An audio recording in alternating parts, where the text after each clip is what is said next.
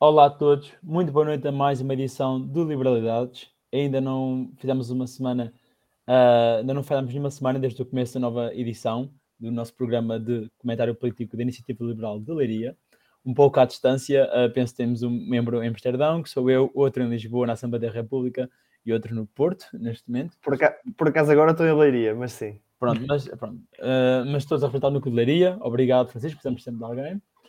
E vamos falar hoje, como o tema diz e está no título também do, do programa, vamos falar do impacto do aumento das taxas de juros.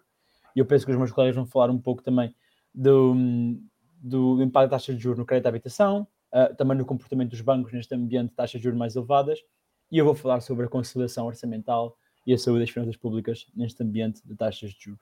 Mas, cara, antes de entrarmos nestes tópicos em específico, vamos começar por perguntar ao Francisco uh, porque é que foi necessário aumentar as taxas de juros um, nos, nos, últimos 12 meses. Certíssimo. Antes de mais, boa noite a todos que nos estão a ouvir. Uh, boa noite a vocês dois também. Um, para começar, pronto, é, é, importante perceber que recentemente houve um, um aumento de, das taxas de juro em resposta uh, a uma pressão inflacionista que houve, que teve, se calhar eu diria, duas causas principais. A primeira foi a pandemia, Covid-19, que obrigou um, aos confinamentos e o facto de terem existido confinamentos tão duradouros fez uh, abrandar a atividade económica, ou seja, as pessoas não, não, não, conseguiam gastar o dinheiro que tinham, de certo modo acabaram por acumular alguma, alguma poupança. Um, e depois houve também um desajuste do lado da oferta, porque se as pessoas não podiam consumir, as empresas também ajustaram os planos de produção, reduzindo a sua oferta. Uhum. O que acontece é que quando um, as, as, cidades começaram a, a voltar à normalidade e a abrir-se, houve um, uma pressão elevada do lado da procura, que as pessoas tinham acumulado algum dinheiro e queriam, uhum. um, queriam consumir, e a oferta demorou algum tempo a ajustar-se. Acontece também que durante todo o período do confinamento tivemos os bancos centrais um, a ter uma atuação muito, muito forte, eu diria, no, uhum. no financiamento um, de, pronto, de, de, dívida e no, no apoio, ou seja, na, na injeção de moeda à economia que contribuiu tudo isto para, para as pressões inflacionistas.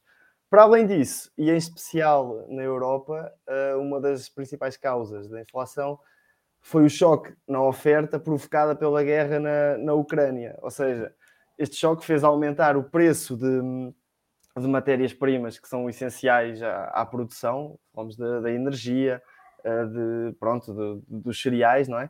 Eh, e tudo isso gerou ou acentuou esse, esse desequilíbrio, gerando Exatamente. pressões inflacionistas.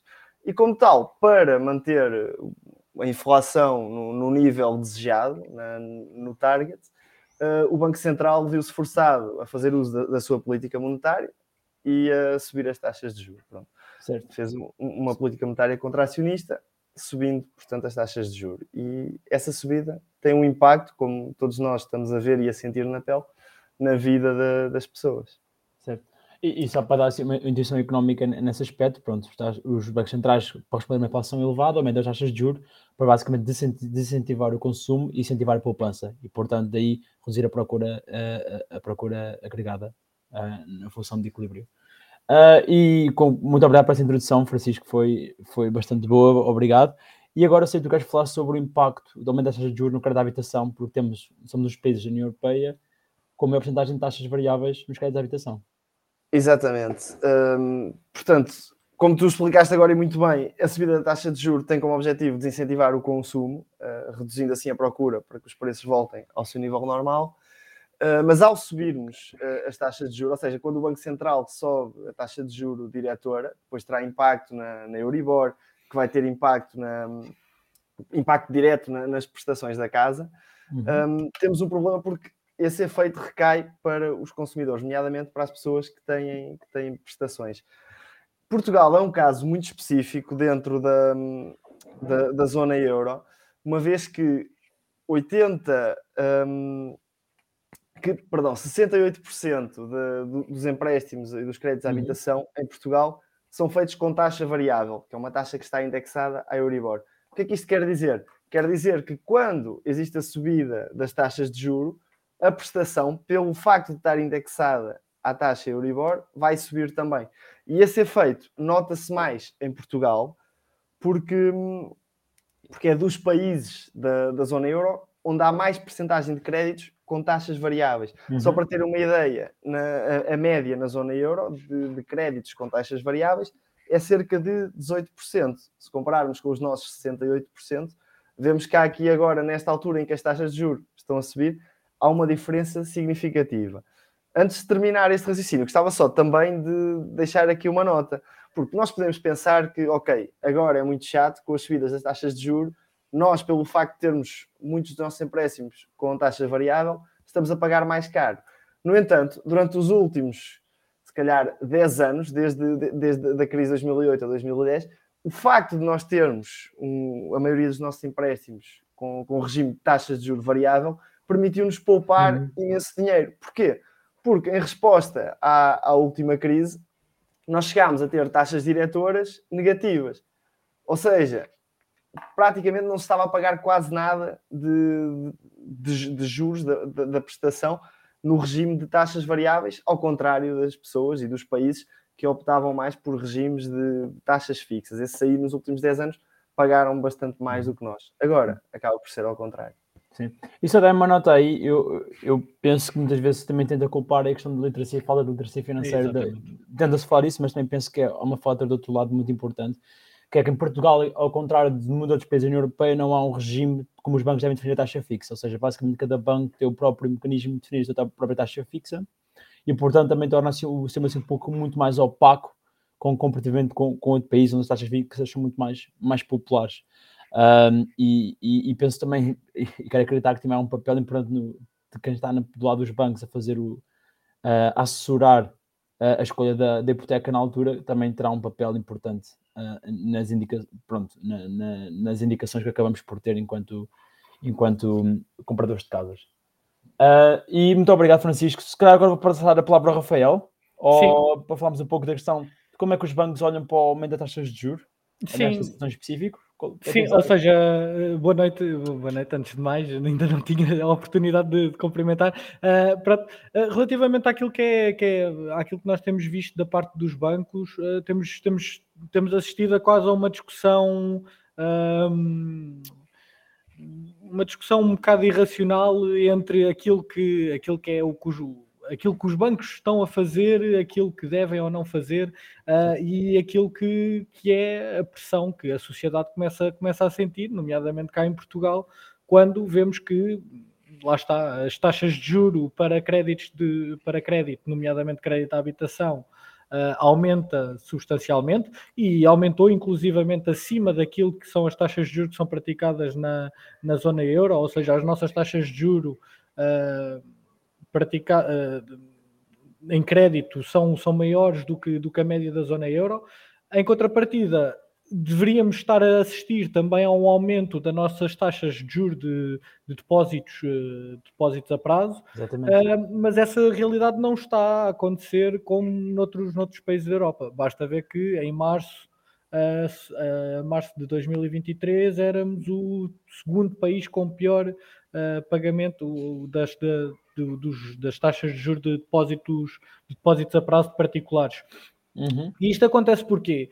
Isto acontece por vários fatores. Um deles está relacionado novamente com literacia financeira, uhum. ou seja, a literacia financeira e mesmo a maturidade da nossa economia, que é não havendo alternativas, os bancos sentem que não precisam de competir pelos depósitos das pessoas e o que isso leva, leva a que os bancos possam sentir que possam estar de alguma forma imóveis nas, nas, uhum. nas suas ofertas de, de, taxas de juros de depósitos, uh, porque não há uma flutuação tão significativa de, de dos uhum. depósitos que, que, possuem. E ao mesmo tempo também está relacionado com aquilo que o Francisco indicou de vários anos que nós tivemos de, uhum. de financiamento do, da parte do Banco Central Europeu uh, que fez com que muitos destes bancos chegassem a esta altura com uma grande capacidade de liquidez, uhum. que faz com que também não, não tenham assim tantos incentivos, mesmo perante alguma, alguma fuga de, de depósitos.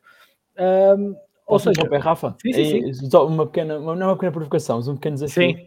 E, e, não achas também que tem um papel também do facto da concentração uh, da indústria bancária ter um papel nisso também? Claro, claro. Isso também tem, também tem algum, algum impacto. E mas mas eu acho que ainda mais do que o impacto da concentração bancária, uhum.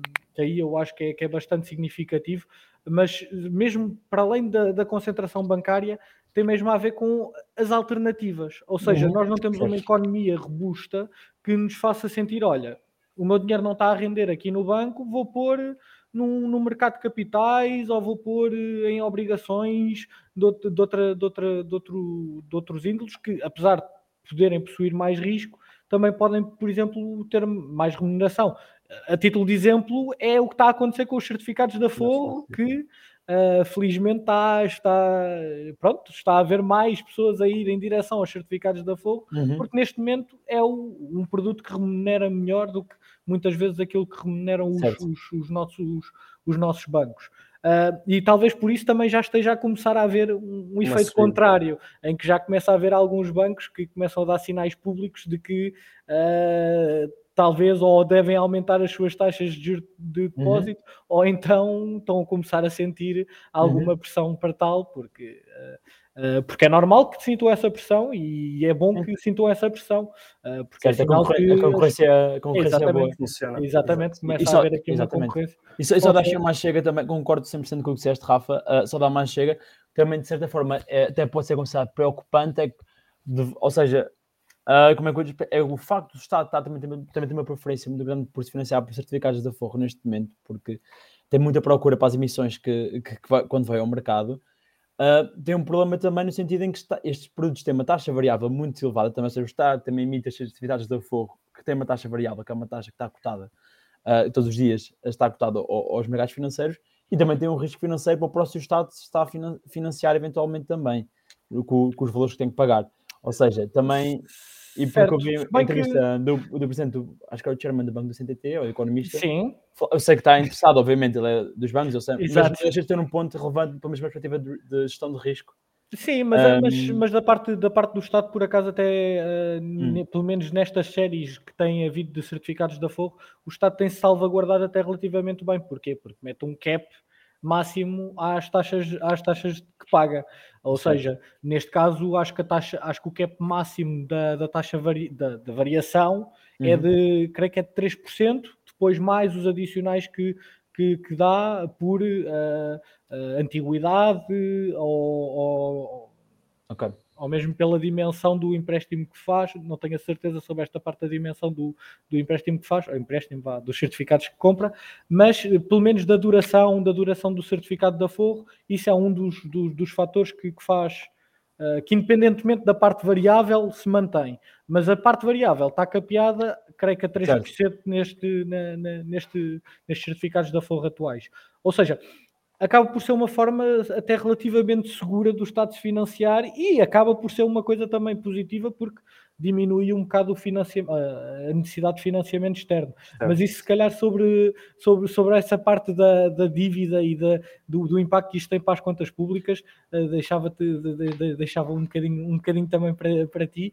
Uh, acho, que, acho que efetivamente é um é bom que esteja a, a, a, haver esta concorrência, é bom que isto esteja a gerar discussão, até porque é, é, acaba por eh, incentivar a, uma, a, um maior conhecimento e a uma maior literacia financeira dos portugueses, que provavelmente quando forem fazer um próximo uh, empréstimo à habitação ou quando forem fazer um próximo empréstimo, vão se tentar informar mais sobre as suas condições, vão tentar informar-se mais nomeadamente sobre aquilo que são os riscos que possam vir a ter com, com flutuações de, de taxas de juro. Acho que é importante nós, enquanto país e nas nossas medidas, não, não cairmos no debate paternalista que, que, estamos muitas vezes a cair de simplicidade de dizer ah, as taxas de juros estão a aumentar, temos é que proteger as pessoas uh, de, dessas taxas de juros estão a aumentar. Não, temos que proteger principalmente aquelas que estão a passar dificuldades e que foram surpreendidas pela, pela subida das taxas de juros.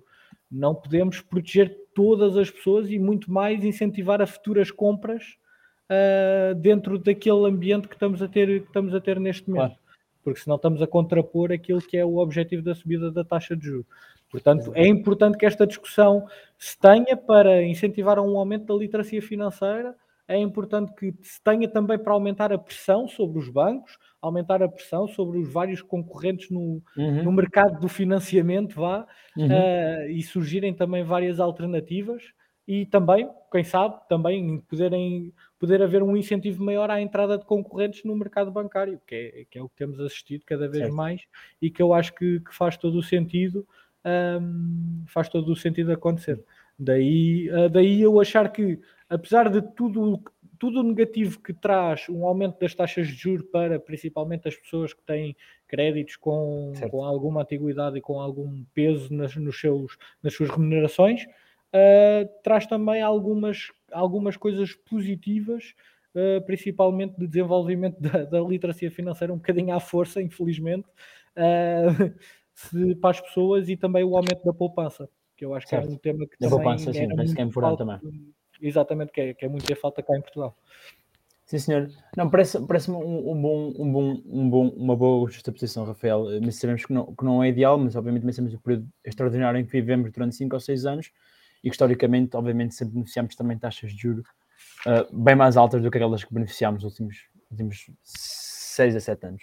E, mas falado sobre, tu falaste, Rafael, e muito bem, e de mais chega, sobre a questão da dívida pública, do estoque de dívida que temos e, e do, que é o nosso maior detentor de dívida pública, se eu, se eu há, há dias um relatório da OCDE que dizia que Portugal é o país da OCDE com a maior porcentagem de dívida pública tida pelo, pelo Banco Central Europeu, Banco Central. ou seja, Banco Central, sim, porque também é o Japão, os Estados Unidos, a Austrália, do seu Banco Central. Uh, e portanto nós temos que 50% da nossa dívida é tida por, uh, pelo Banco Central Europeu, Uh, somos o país com mais, com mais peso, e só para ter uma noção, os países também estão extremamente endividados na União Europeia, especialmente que são os países que nos compramos, a Grécia tem só 40%, a Espanha 30%, mais ou menos, e a Itália 20%. Ou seja, sabemos que o risco de refinanciamento da nossa economia é muito maior. Mas já lá vou.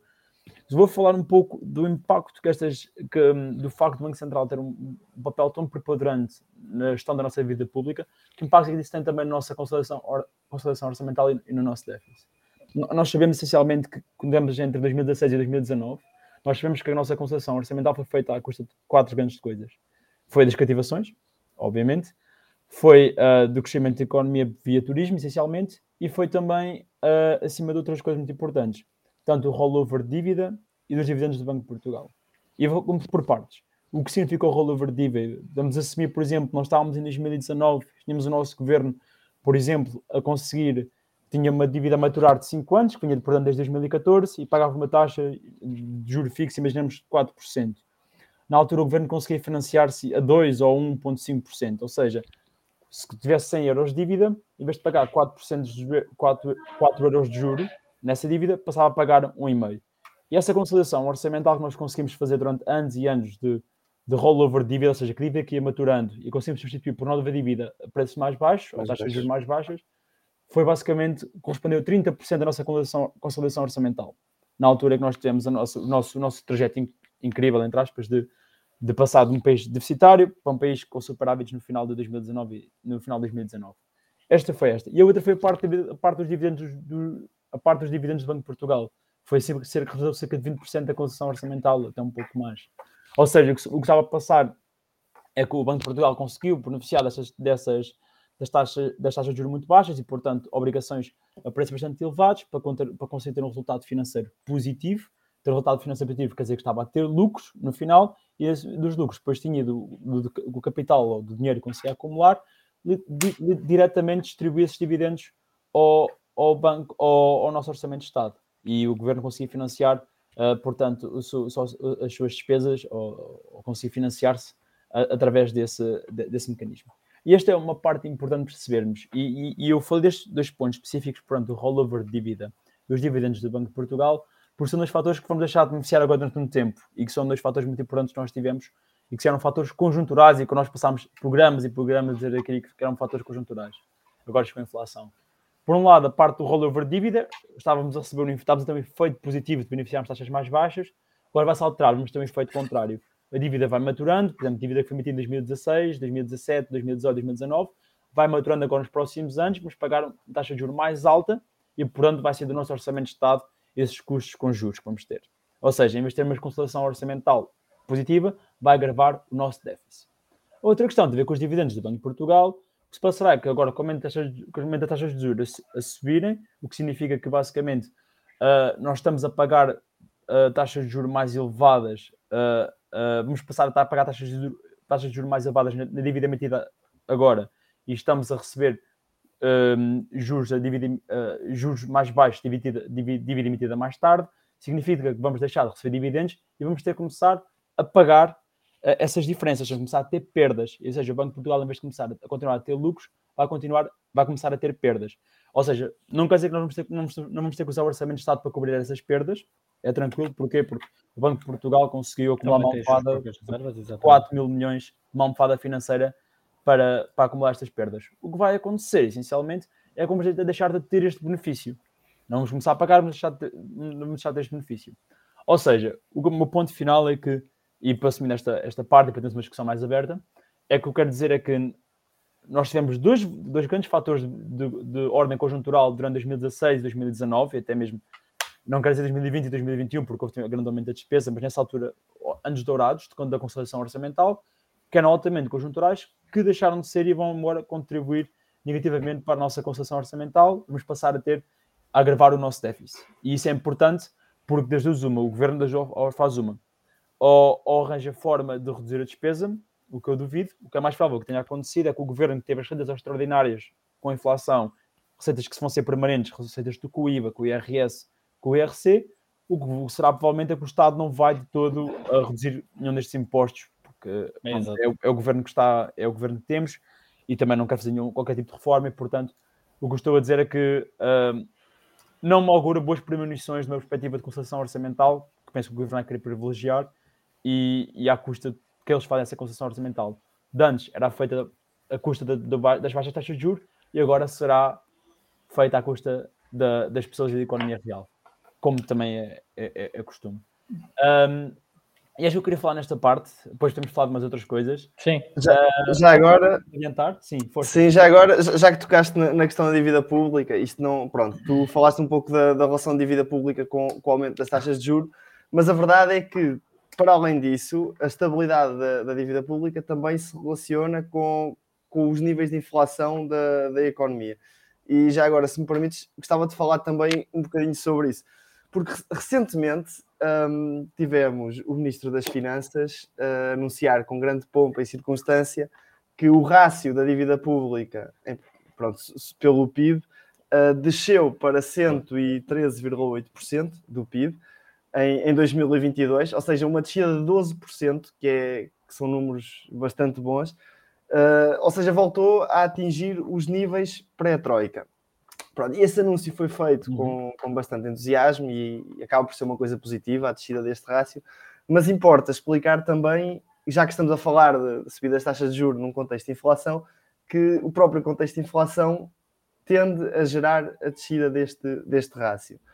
Porquê? Claro. Porque, pronto, este rácio basicamente é a divisão entre a, a dívida pública, ou seja, a dívida das administrações, da, da administração pública, pelo PIB nominal.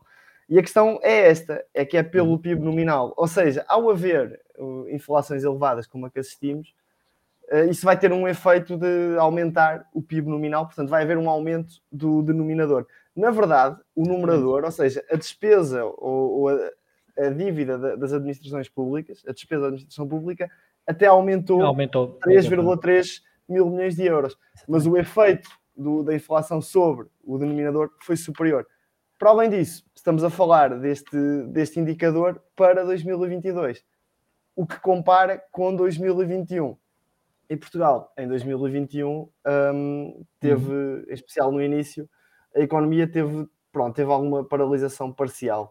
Uhum. Portanto, é natural que tenha havido também uma taxa de crescimento uh, maior. Agora, é importante ver como é que isto vai evoluir agora em 2023, porque o ano passado já tivemos atividade económica uh, funcionar em termos normais.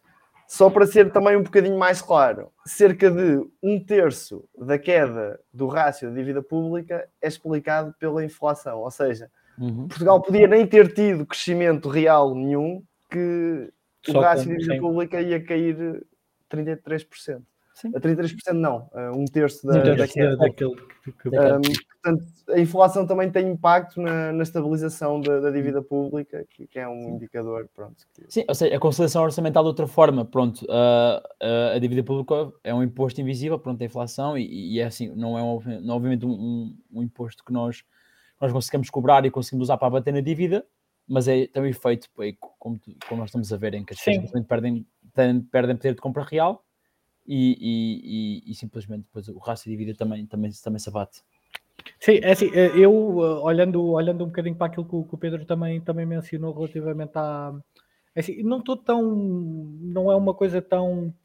Para mim, não, não é uma coisa tão preocupante o termo, o, a questão do, dos resultados do, do, do, Banco de Portugal, ou seja, é, é, preocupante porque acaba por ser uma receita que, que desaparece, mas Sim. ao mesmo tempo acabamos por ter uma outra receita que estava menos diminuída nestes períodos de taxas de juros baixa, que é os dividendos da Caixa Geral de Depósitos. Certo. Ou seja, acabamos por ter uh, uma valorização maior da Caixa Geral de Depósitos com este aumento da inflação e com consequente aumento das taxas de juros do que em muitos anos de, de tentativa de gestão pública da, da Caixa Geral de Depósitos. Um, pronto, mas uh, isto também, e, e, para dizer o quê? O que me preocupa particularmente tem a ver é com o rollover uh, e com o facto de cada vez mais ou nos vamos financiar mais caro ou vamos ter que pagar financiamentos que neste momento, uh, com o nosso nível de despesa e com o nosso nível de receita, vão ser, eh, vão ser penosos de, de conseguir, de conseguir eh, pagar uh, com, ou seja, sem que isso signifique alguma diminuição ou da despesa ou, ou um aumento da receita. Porquê? Porque neste, é assim, neste momento também temos uma conjuntura que tem sido favorável a aumentar a receita e isso traduzir-se num aumento de despesa que não está relacionado com. Não, ou seja, tivemos uma conjuntura de aumento de inflação que fez com que aumentassem as receitas não, e em contrapartida arranjaste justificação para usar a despesa. Agora vais ter é que começar a usar cada vez mais como justificação da despesa a, a dívida, porque vais ter que efetivamente começar a baixar a baixar dívida, não, não digo certo. nominalmente, mas se, se, queres baixar esta proporção, uh, não havendo um crescimento económico real que seja substancial e cada vez com a diminuição da inflação, este rácio da dívida vai ter que ser diminuído certo. por via do esforço uh, do, do, esforço do pagamento de dívida mesmo, certo. efetivamente. E, e posso dar também mais chega aí, Rafa? Primeiro, porque desculpa, eu estava a levantar os olhos, mas não era por ti, estava só mesmo com os olhos assim um pouco fechados. um, não, mas ah, concordo com o que disseste, e só para dar mais chega também nessa parte, na parte do, do refinanciamento, como estamos a falar, é como nós temos com o Banco Central Europeu, o maior tentor da nossa dívida, da grande maioria dela, mas temos uma questão que nós temos também com os bancos centrais, mesmo no contexto da, da, da política de, de combate de resposta à inflação, está a reduzir a questão da quantitative easing, ou seja, não, é exatamente. Está, não está só a deixar de comprar uh, ativos uh, que são emitidos pelos bancos centrais, portanto, as obrigações, e também, em alguns casos, empresas, Sim. como fazia antes, uh, mas passa agora também a reduzir o que tem no seu, no seu, no seu balance sheet, no, no seu balanço, ou seja, os bancos centrais, que temos, imagina, tem, outra vez, têm zeros de dívida na, na sua na, na, sua, na sua conta na sua, no seu, na sua conta, está a maturar, os governos têm aqueles 100 euros que vão ter que pagar, ou seja, o que o governo normalmente faz é, ok, vou emitir novos 100 euros para, para pagar estes 100 euros que estão a maturar, mas nesta vez, em vez do Banco Central estar a comprar estes euros, não, quem vai ter que comprar são os investidores institucionais e é, exatamente. no mercado. Ou seja, são as seguradoras, são os fundos de pensões, uh, são... Sim, vamos estar mais postos, vamos, vamos estar mais postos a, Exato a cobra, a, ou seja, a entidades que têm mais incentivos a cobrar certo. essa dívida do que propriamente certo. a fazer são, entidades, são entidades também que pronto, têm, têm mais uma perspectiva também de, orientada para o retorno, o que é normal. Exatamente. O que é, o que é normal. Ou, ou seja, seja, no futuro, quando quisermos fazer uma recompra, vamos ter mais dificuldade a fazer Exatamente. E o rollover também será mais caro para esse aspecto. E uma coisa que temos que pensar é que nós temos dois grandes fatores que tornam o nosso risco de refinanciamento mais difícil que os outros todos é, por um lado, a quantidade de dívida pública que está no Banco Central Europeu, que é imensa, ou seja, significa, significa que vai uma grande quantidade de dívida para o mercado que vai ter que ser absorvida por alguém. Não estou a dizer que vai ser uma coisa obscena, porque o Banco Central vai continuar a ter uma grande parte, mas gradualmente vai fazer essa, essa, esse desmame, vamos dizer assim, fazer este desmame assim. E, e, e, a outra questão, nós estamos também um risco, um risco premium de sermos uma economia pouco competitiva no contexto europeu, uh, pronto, não, não, temos provavelmente os melhores indicadores, tanto a nível de importações, balança comercial, uma balança de pagamentos continua deficitária e, portanto, uma perspectiva das balanças de pagamentos, também é importante para esta questão dos financiamentos externos, uh, não, não, vai, não, vai, não vai ser drasticamente favorável e, e, e, acresce, portanto, o outro risco que nós temos por cima no refinanciamento. Se bem que e, neste momento estamos, estamos numa conjuntura que acaba por ser positiva nesse sentido, por causa, certo, do turismo. Certo, mas a questão, a parte, muito, da, essa parte da balança comercial, mas depois da balança de pagamentos e que no final... Sim, sim, sim, sim, sim, tal, tal, pagamentos, tal, pronto. E, e, e, tens por aí. Uh, e obviamente, obviamente diria que também esse investidor também olha obviamente também para a qualidade da tua dívida pública, não é? Que também não é, que não é incrível, uh, porque obviamente depois as, as agências de rating olham para a tua produtividade, para, o teu, para a qualidade do teu crescimento, como é que estás a crescer, etc, etc. Hum. Como nós sabemos que, uh, que tem os seus desafios que continuam, continuam aqui desde, desde sempre e, e que não, não estamos a tratar deles. E portanto, queria deixar só já chega final do, do, do meu lado. Eu penso que chutei o, o que eu tinha para dizer, meus caros o palco é vosso. Tem algo mais que queiram, queiram falar, acrescentar? Algum tópico que queiram trazer sobre este tema?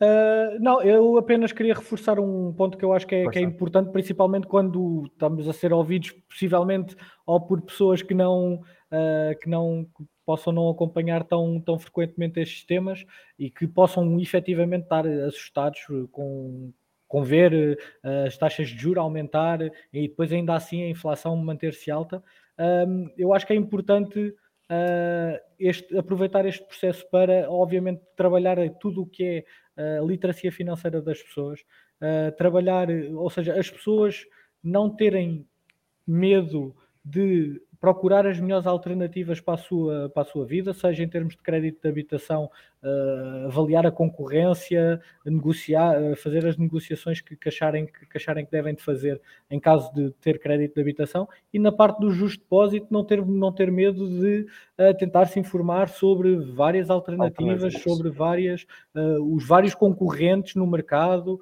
do, do, do, do, dos próprios depósitos de, a prazo. Ou seja, uh, aproveitar esta ocasião para também informarem-se, porque a informação está cada vez mais disponível uh, e estes contextos acabam por trazer ao de cima muita informação, que eu acho que é muito importante para as pessoas uh, e para também levar no futuro. Uh, quando voltarmos outra vez a ter um, condições de taxas de juros baixa, baixas, as pessoas poderem se recordar uh, pronto, de, deste clima. Certo.